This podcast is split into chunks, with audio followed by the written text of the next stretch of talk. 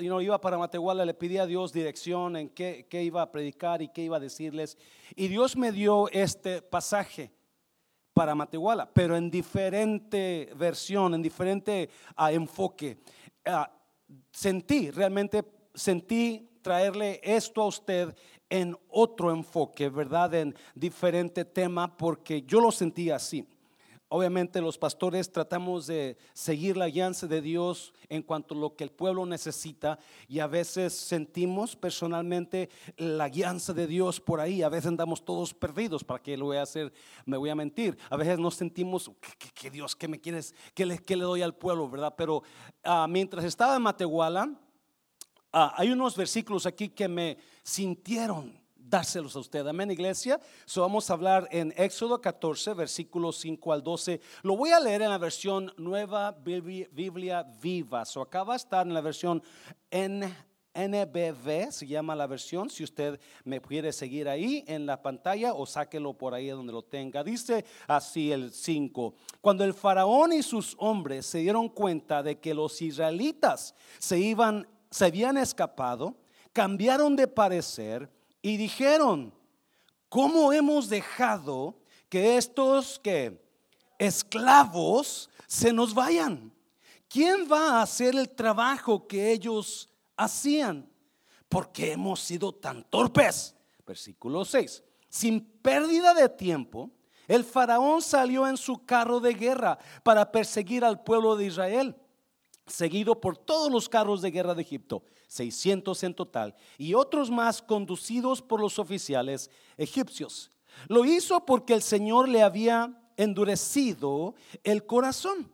Así que salió en persecución de Israel, el cual marchaba firme y confiado en la victoria. Versículo 9 todo el ejército del faraón, compuesto por caballos, carros de guerra, jinetes y las tropas de a pie, salió en persecución de los israelitas.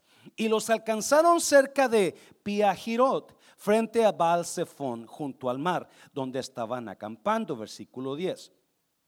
Cuando los israelitas vieron que a lo lejos venía el ejército egipcio en su persecución, tuvieron mucho miedo y clamaron al Señor en busca de ayuda. Luego se volvieron contra Moisés diciéndole, nos has traído para que muramos en el desierto. ¿Acaso no había suficientes tumbas en Egipto para enterrarnos? ¿Por qué nos hiciste salir de Egipto? 12. Cuando éramos esclavos, ¿no te dijimos que mejor nos dejaras tranquilos? Que era mucho mejor ser que esclavos de los egipcios que morir en el desierto. Mm, vamos a orar. Padre, bendigo tu palabra en esta mañana. Espíritu Santo, úsala para que toque vidas aquellas personas que quizás están desanimándose, quizás están batallando con su fe, Dios, en el nombre de Jesús. ¿Cuántos dicen amén? Puede tomar su lugar. La historia es que Dios habló con Moisés, si usted conoce la historia, fue a buscar a Moisés para decirle, quiero que vayas a Egipto y saques a mi pueblo de la esclavitud. ¿Se acuerdan? Moisés se negó, se, negaba y se negaba, pero Dios lo convenció.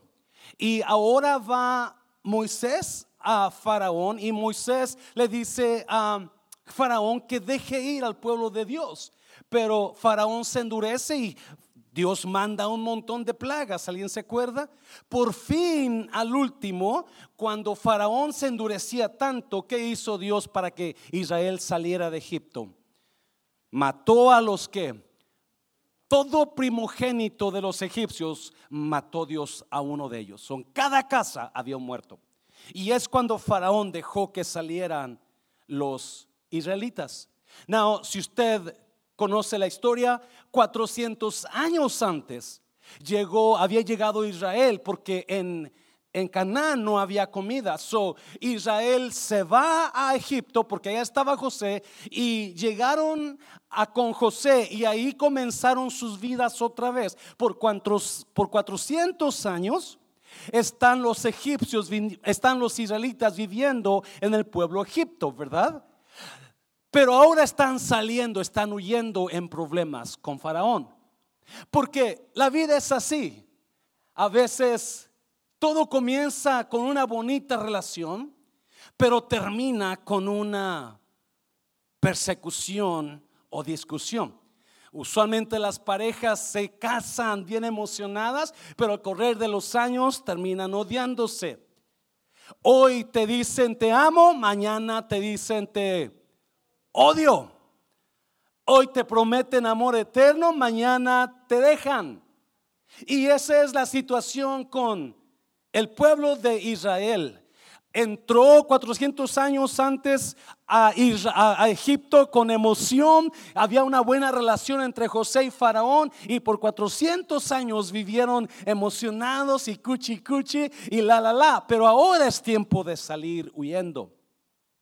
Porque esa es la historia de la vida usualmente. Hmm. La verdad es que estos versículos hablan de unas verdades que a veces nosotros olvidamos que son clave para nuestra fe cristiana.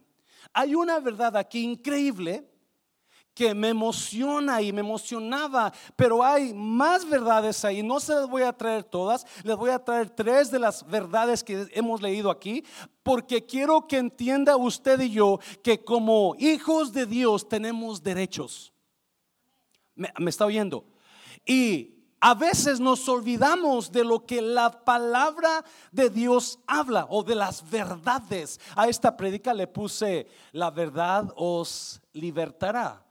Porque para mí me ha ayudado mucho estos versículos. Personalmente me ha traído paz, me ha traído confianza en lo que estoy pasando. Amén, iglesia.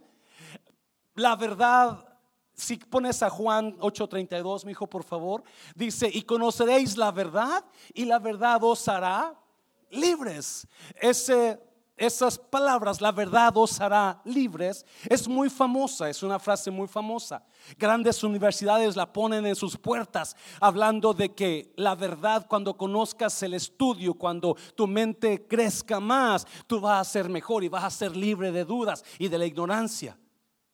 Esta frase la han usado muchas personas sabias, porque realmente la verdad sí es libertadora. Amén, iglesia. Las personas que guardan secretos, usted es una persona con mucho problema emocional. Se lo voy a repetir.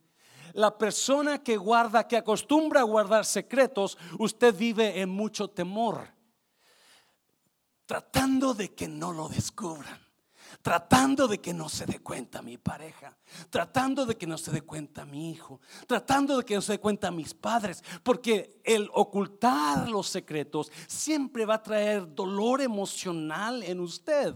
Y la mayoría de las personas que están batallando emocionalmente es porque usualmente están ocultando una verdad. No hay nada más libertador que hablar. Oh, se lo voy a repetir. Si no se lleva nada esta mañana, llévese esto. No hay nada más libertador que hablar la verdad. O cuando estamos ocultando cosas y usted ya no soporta porque no sabe qué hacer y cómo le va a decir, se va a enojar. No, no, usted hable con la verdad en humildad. Porque cuando usted suelte la verdad, usted va a ser libre. ¿Me está oyendo, iglesia? No, no, no, no esconda cosas. Usted batalla porque esconde cosas. Por ahí dicen en inglés, revealing is the beginning of healing. Confesar es el principio de sanar. Cuando confesamos, comenzamos a sanar.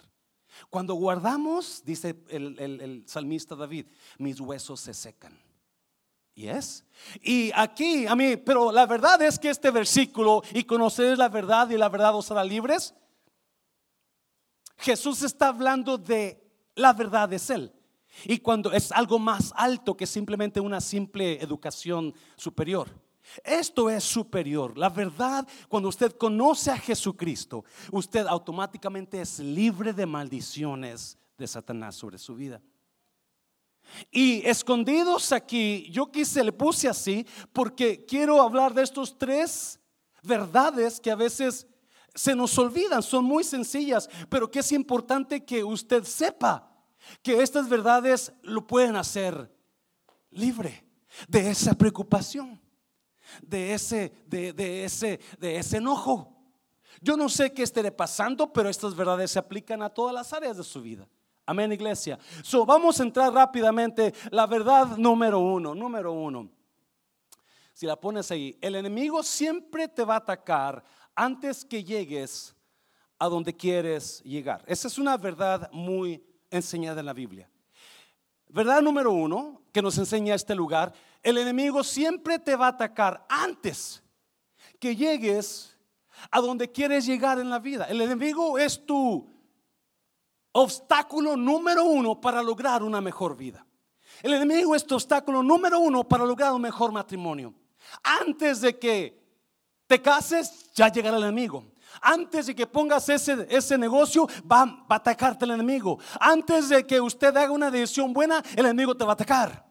Si los israelitas van saliendo a la tierra prometida, ellos van saliendo a un Dios los está llevando a un lugar mejor. Pero ¿qué pasa? Versículo qué? Versículo 5. Versículo 5, ¿qué dice? Cuando el faraón y sus hombres se dieron cuenta de que los israelitas se habían escapado, cambiaron de parecer y dijeron, ¿cómo hemos dejado que estos esclavos se nos vayan?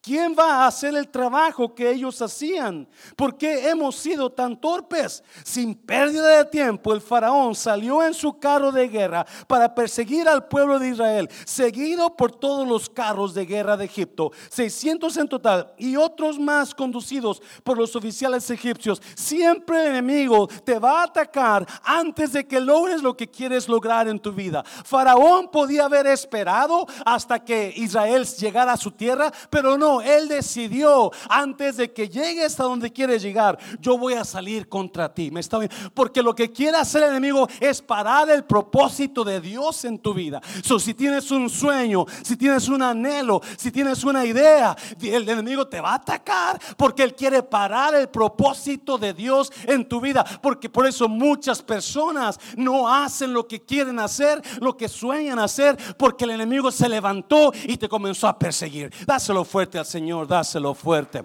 Oh, acuérdate de esa verdad siempre. Antes de que llegues a tu lugar que quieres llegar, antes de que hagas lo que quieras hacer, vas a sufrir ataque. Cuando el Señor Jesús se bautizó, antes que comenzara su ministerio, vino Satanás y lo atacó. Porque esa es la manera de atacar Satanás sobre tu vida. Te va, te quiere atacar emocionalmente, no lo vas a poder hacer, no vas a poder seguir, no vas, ese matrimonio no sirve. Antes de que llegues a la culminación de tu matrimonio, Dios se va a levantar contra ti y te va a querer desanimar. Algunos de ustedes están desanimados en esta mañana porque el enemigo los ha atacado y no han logrado lo que quieren lograr, porque el enemigo así trabaja. Mateo capítulo 13. Mateo capítulo 13. Mira lo que dice. Mateo capítulo 13, si lo pones, por favor. Pero le refirió otra parábola Jesús a los discípulos diciendo, el reino de los cielos, note, es semejante a un hombre que qué, que sembró qué, buena semilla en su campo, versículo 25. Pero mientras dormían los hombres, vino su enemigo y sembró cizaña entre el trigo y se fue. Lo está notando, iglesia. Jesús nos da una parábola y dice, el reino de los cielos es semejante a un hombre que sembró buena semilla. El reino de los cielos. Usted y yo vivimos en el reino de los cielos. ¿Me está oyendo? Y usted es una buena semilla. Dígale a alguien, usted es buena semilla. Pero ¿qué pasó? Cuando los hombres dormían en la noche, vino el enemigo esa misma noche y sembró que cizaña antes de que diera fruto, antes de que saliera el fruto del, del frijol, del maíz, antes de que saliera lo que ustedes estaba esperando, vino el enemigo y sembró cizaña, porque el enemigo quiere destruir tu fruto. Oh, me está oyendo. El enemigo no quiere que tengas fruto. Y déjame decirte, si tú estás esperando fruto y no lo has tenido, es porque el enemigo se ha levantado contra ti y te quiere detener el fruto que Dios te quiere dar, porque Dios te quiere dar fruto. Dios te trajo hasta aquí para sacarte a la tierra prometida Y la razón que no ha salido el fruto es porque el enemigo vino y atacó tu, tu planta, atacó tu semilla para que no hubiera fruto. Y esa es la artimaña. ahí va Faraón, ahí van los israelitas corriendo. Escúchame bien. Si usted lee capítulo 14 de Éxodo, Dios dice que, la Biblia dice que Dios los llevó por ahí. Dios le dijo, vente por acá, porque Faraón se va a levantar y te va a querer atacar en un camino sin salida. ¿Me está oyendo, iglesia? Hay gente que, porque están en el mar, está Egipto, el desierto y el mar y no hay salida.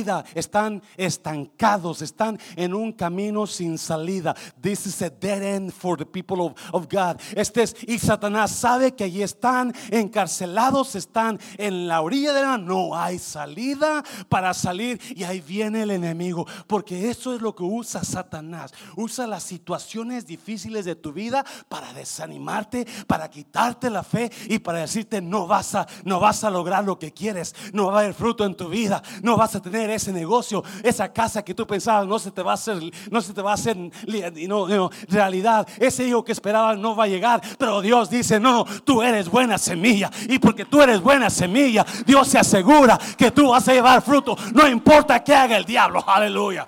Oh God. Y viene el enemigo a medianoche y sembró cizaña porque quiere parar. Quiere parar el propósito de Dios, quiere parar la iglesia, quiere parar que tú vivas la vida que Dios quiere darte. Jesús dijo, el ladrón vino para robar, matar y destruir, pero yo vine para que tengas vida y la tengas en abundancia, no mínima, no apea, no pues ahí se, no, no, no, no, no, no. Dios, esa es la razón que Dios está sacando a su pueblo. Y el enemigo viene y te ataca. Antes de que venga el fruto. Antes de que tu matrimonio sea ese matrimonio que tú soñabas. Antes de que tu negocio. Por eso acuérdate, sigue creyéndole a Dios. No importa cuánto ataque venga del enemigo. Número dos, hazlo fuerte, Señor, hazlo fuerte, Señor. Número dos, número dos. No piense que la presencia de Dios nos exenta de que lo malo nos alcance.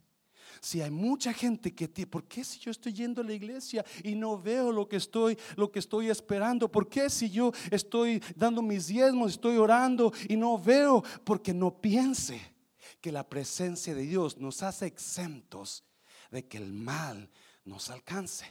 ¿Me está oyendo, iglesia? Oh my God, Job era el hombre más perfecto del mundo. ¿Alguien se acuerda? Job era un hombre justo y temeroso de Dios y recto, dice la Biblia. ¿Y qué pasó a su vida? Vino calamidad, le quitó a sus hijos, le quitó sus riquezas. Lo único que Dios le dejó a Job fue una esposa endiablada.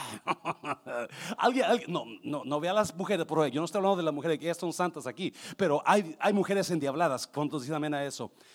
Varón, no dígame usted, por favor. No, porque es lo que esa mujer que le dijo, todavía crees en Dios, ya muérete. ¿Te acuerdas? Why don't you just die, man? What are you doing hanging in there like an old man? Mejor muérete. ¿A cuánto? No, no levante la mano, varón, no. Pero yo sé que algunos están diciendo, uh, tú me dijiste eso la otra vez que te enojaste. Just die. Es todo lo que le dejó Dios, porque a veces oh, Dios es tan, es tan creativo y tiene tan buen sentido del humor que nos quita todo lo bueno y nos deja lo. Yes. Y Dios está tratando con Israel. Y, estas son verdades que así trabaja Satanás. Estas son verdades. Mira los versículos, mira los versículos. Lo hizo, Faraón hizo esto porque el Señor le había endurecido que el corazón, este es plan de Dios. Así que salió en persecución de Israel, el cual marchaba firme y confiado en la victoria. Versículo 9 todo el ejército del faraón, compuesto por caballos, carros de guerra, jinetes y las tropas de a pie, salió en persecución de los israelitas y los alcanzaron cerca de Piajirot. ¿Y los qué? Y los alcanzaron cerca de Piajirot, frente a Balsefón, junto al mar, donde estaban acampando. Mm. So viene Faraón corriendo y Israel está junto al mar, acampando, esperando las instrucciones de Moisés. ¿Cómo le vamos, ¿Para dónde le vamos a dar? el desierto, el mar, el desierto, el mar y para atrás Egipto. Y allá en Egipto viene Faraón. So llegan Faraón y los alcanza.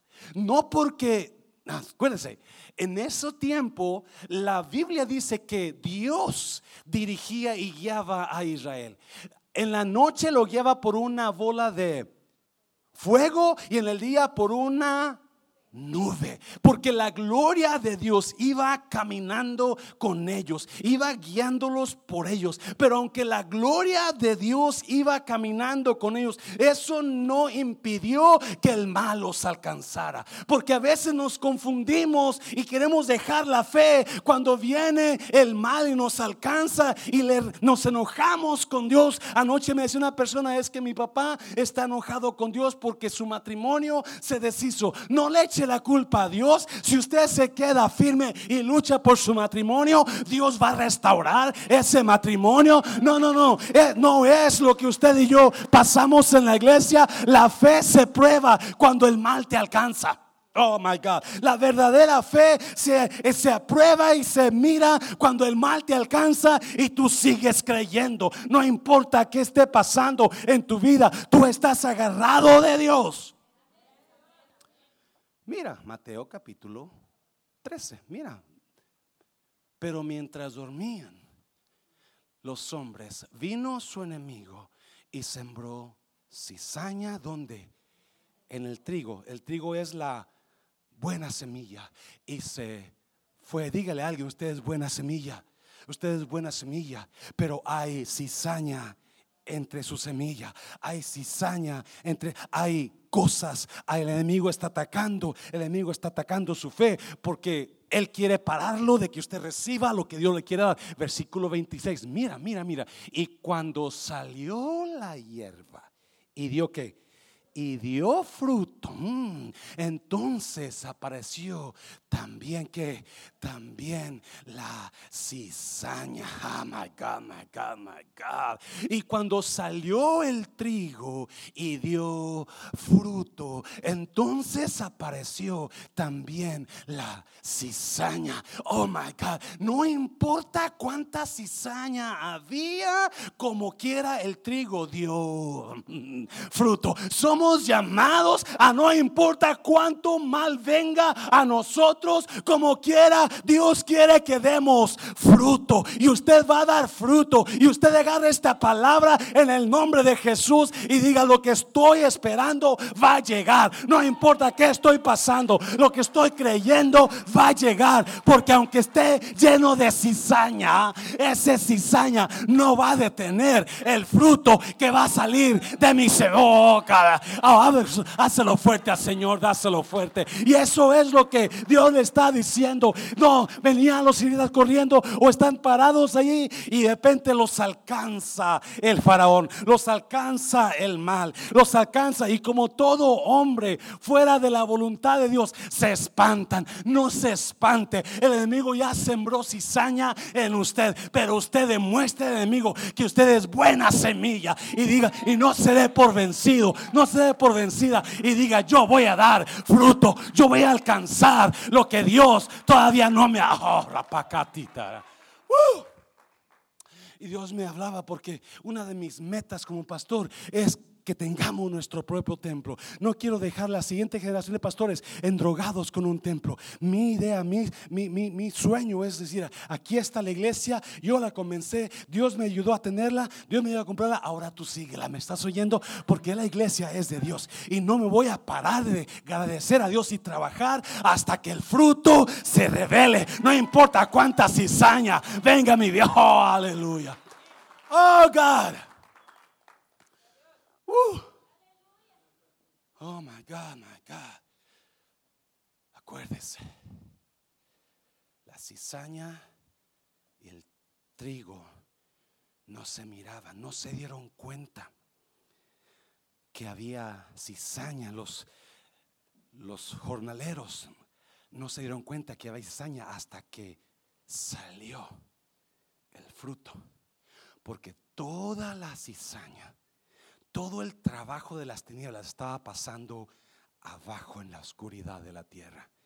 Todo ataque estaba pasando abajo de la oscuridad de la tierra. Oh my God, pero como Dios ya había dicho que yo soy buena semilla. Oh my God, Dios ya había dicho que yo soy buena semilla. Porque después Jesús da la, da la, la interpretación y le dice, el que siembra la semilla es Dios. La buena semilla son ustedes. y el campo es el mundo. ¿Alguien me está oyendo?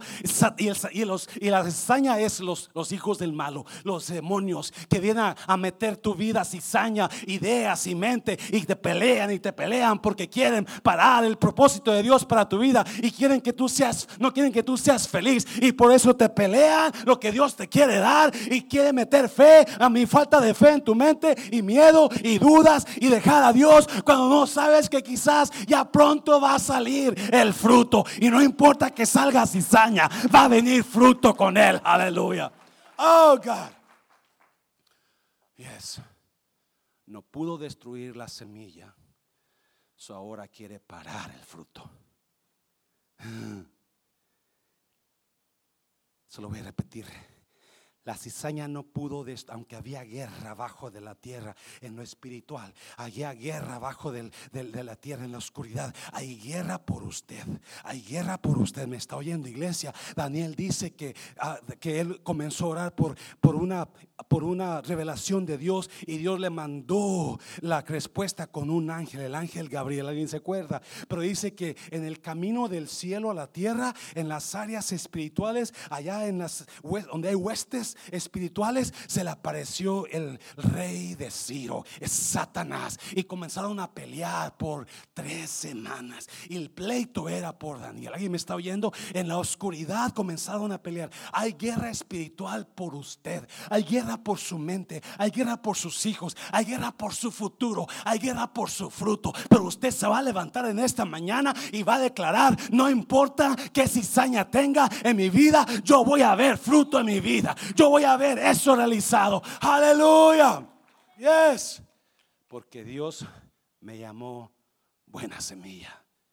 Dios yo sé que la gente dice que soy mala semilla. Yo sé que la gente dice que estoy podrido, que mi semilla no va a dar fruto. Pero no es lo que Dios dijo. Dios dijo, tú eres buena semilla. Y no importa que cuando, cuánta cizaña venga porque soy buena semilla. Porque yo soy buena semilla, soy bendito. ¿Me está oyendo? Y cuando mi madre me tuvo, ya venía bendito. Cuando mi madre me bautizó, aunque no fue en la iglesia cristiana, ya venía bendito. Antes de que mi madre y mi padre se conocieran, yo ya era bendito. Porque soy buena semilla. Oh, porque ah, cuando comenzamos mundo de restauración ya venía bendito. Y porque venía bendito, Dios bendijo el fruto del mundo de restauración. Oh, God, hácelo fuerte.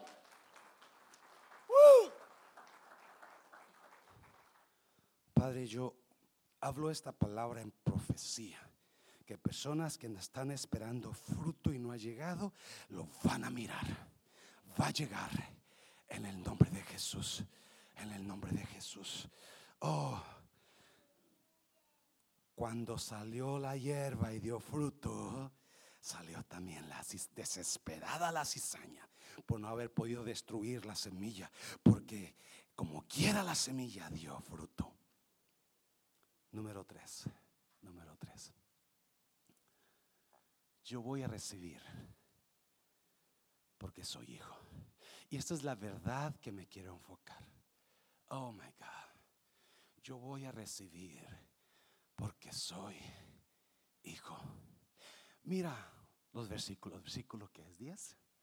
Cuando los israelitas vieron que a lo lejos venía el ejército egipcio en su persecución, tuvieron que mucho miedo y clamaron al Señor en busca de ayuda.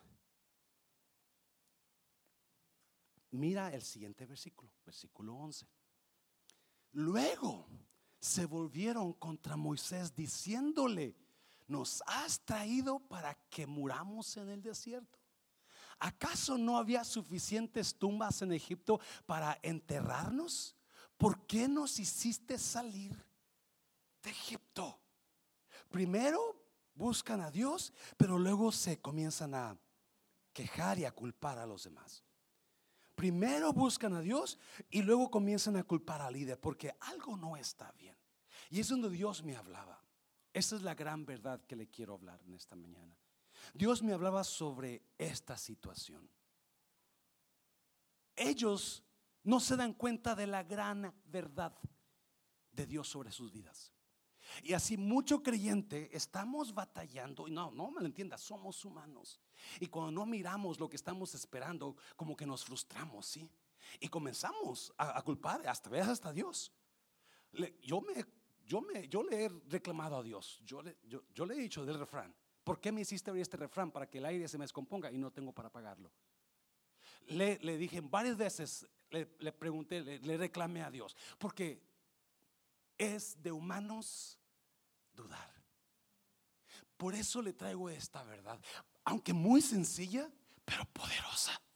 Porque mira el siguiente versículo, mira el siguiente versículo. Cuando éramos, ¿qué? Esclavos. ¿No te dijimos que mejor nos dejaras tranquilos? Que era mucho mejor ser esclavos de los egipcios. ¡Wow! Are you listening? Are you reading? ¿Lo estás leyendo conmigo?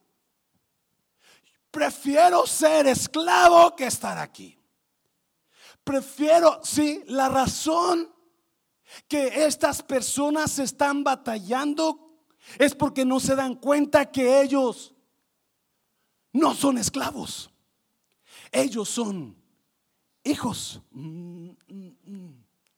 Mientras usted tenga pensamientos de esclavo, usted no va a recibir lo que Dios le quiere dar. Oh, mientras usted se mantenga pensando como esclavo, usted no va a recibir. Éxodo 4, 23. Mira, mira, me encanta, eso es lo que me tocó a mí. Dios le dice a Moisés, ve con Faraón y dile esto, ya te he dicho que dejes ir a...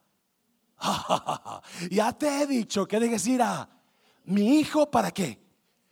Para, yo quiero una relación con mi hijo. So tienes que dejar a mi hijo. No, mira, mira, mira. Mas no has querido dejarlo ir. He aquí, Hagar. Yo voy a matar a Oh, ¿lo estás entendiendo, iglesia? Él es mi hijo. Israel es mi hijo. Deja ir a mi hijo. Pero como no lo quieres dejar ir, yo voy a matar a en otras palabras, Dios va a hacer lo que tenga que hacer para que usted dé fruto. Oh my God. Dios va a hacer lo que tenga que hacer para que logre lo que no ha logrado. Oh my God. Oh, toma esta palabra en esta mañana. Y Dios dice: Él es mi hijo. El problema, note una cosa. Yo quiero que dejes, Él es mi hijo. Déjalo ir para que me sirva. Escuche bien, por favor. Dios nos busca para una relación familiar. Nosotros lo buscamos para una relación situacional. Se lo voy a repetir. Cuando Dios nos busca, Él nos busca por la relación que Él tiene conmigo. Y Él dice, yo soy tu padre, tú eres mi hijo. y no importa que pase en mi vida, Él siempre va a ser mi. Mientras yo tenga a Cristo en mi corazón, porque es lo que dice la Biblia, entonces yo soy hijo. Mm. Pero los israelitas buscaban a Dios con una relación situacional. De acuerdo a mi situación, te busco. Si estoy enfermo, entonces te busco.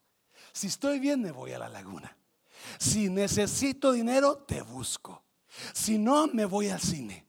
Si necesito una esposa, te busco y pongo a San ese santo de cabeza. si no, me voy a dar un balazo porque me siento solo. No, y esa es una gran verdad. Oh, pero me encanta que Dios dijo, deja ir a mi hijo.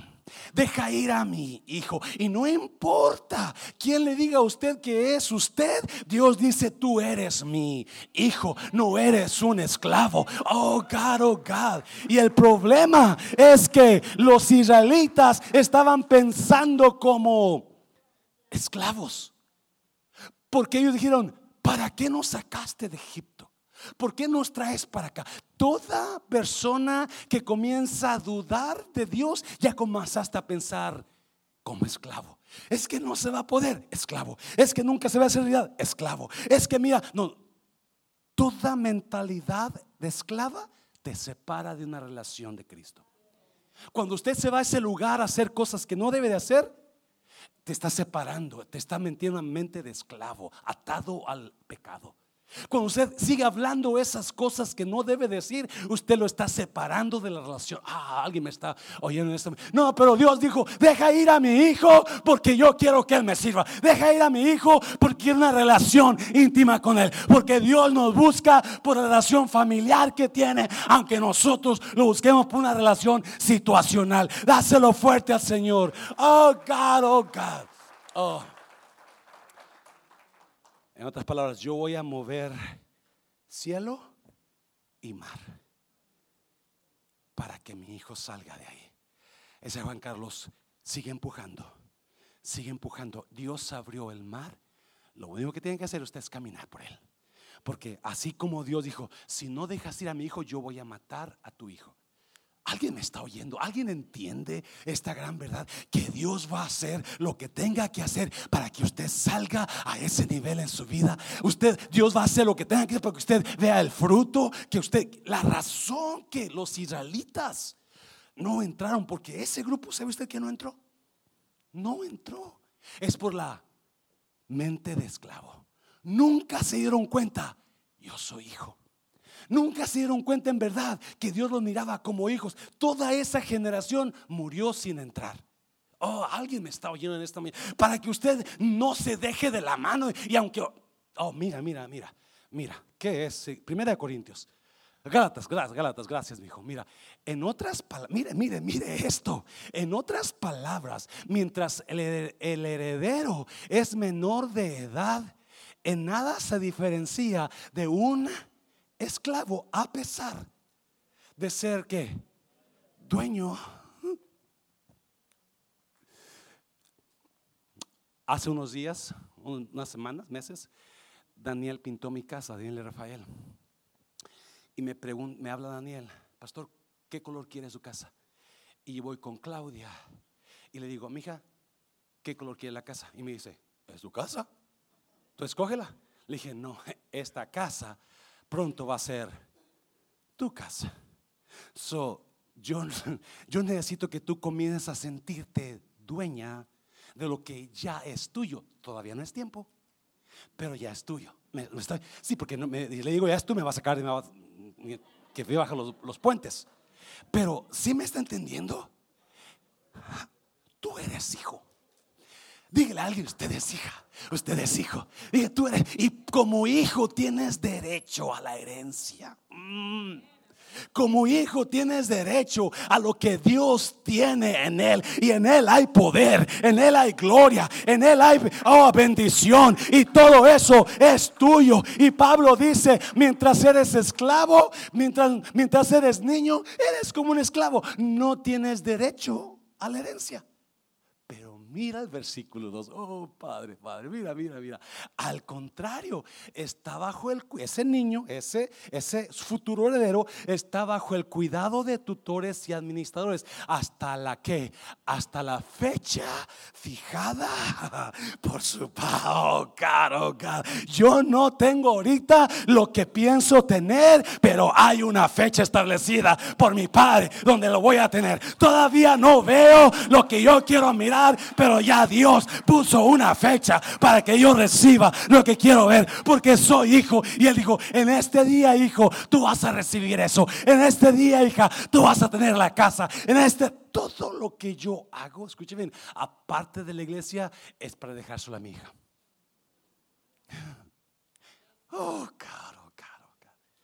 Todo lo que, todos los planes. Hace como tres años agarré una, una aseguranza de vida de, no sé, 100 millones de dólares, no sé cuánto. No es cierto, no es cierto. Pensando en, no en mí. Porque ese dinero se va a quedar ahí. No es mucho, no es mucho. Cinco, no sé cuánto.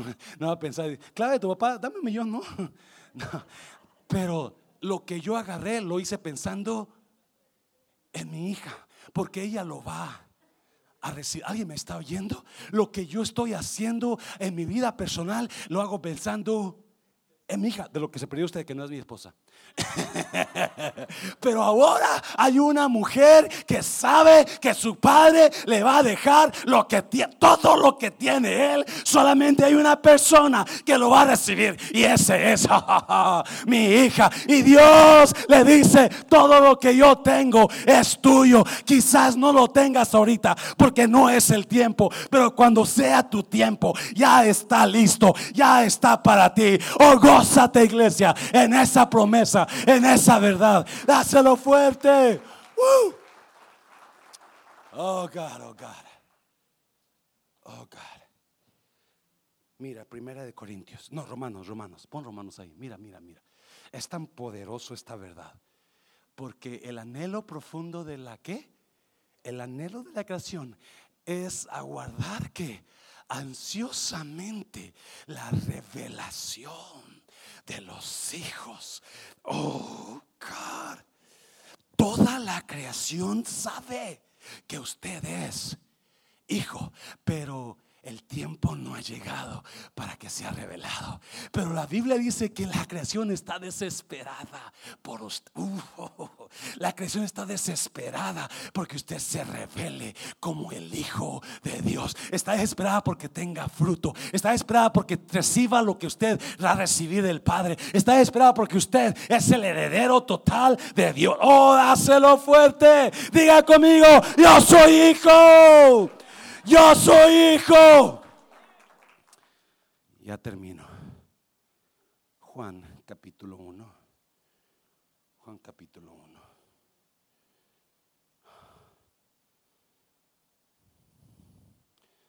Once y doce dice, ¿qué dice? A lo suyo vino. Se pueden pasar los músicos, por favor. Y los suyos no le recibieron, mas a todos los que le recibieron a los que creen en su nombre, les dio potestad de ser hechos hijos de Dios. El gran error de los israelitas que no entraron a la tierra era porque nunca se dieron cuenta que eran. El gran error de los que no entraron y no recibieron es porque nunca se dieron cuenta que eran. Gracias, hermana. ¿Alguien me está oyendo? Esto aplica solamente a los hijos. Y los hijos se hacen cuando la persona cree y confiesa a Jesucristo.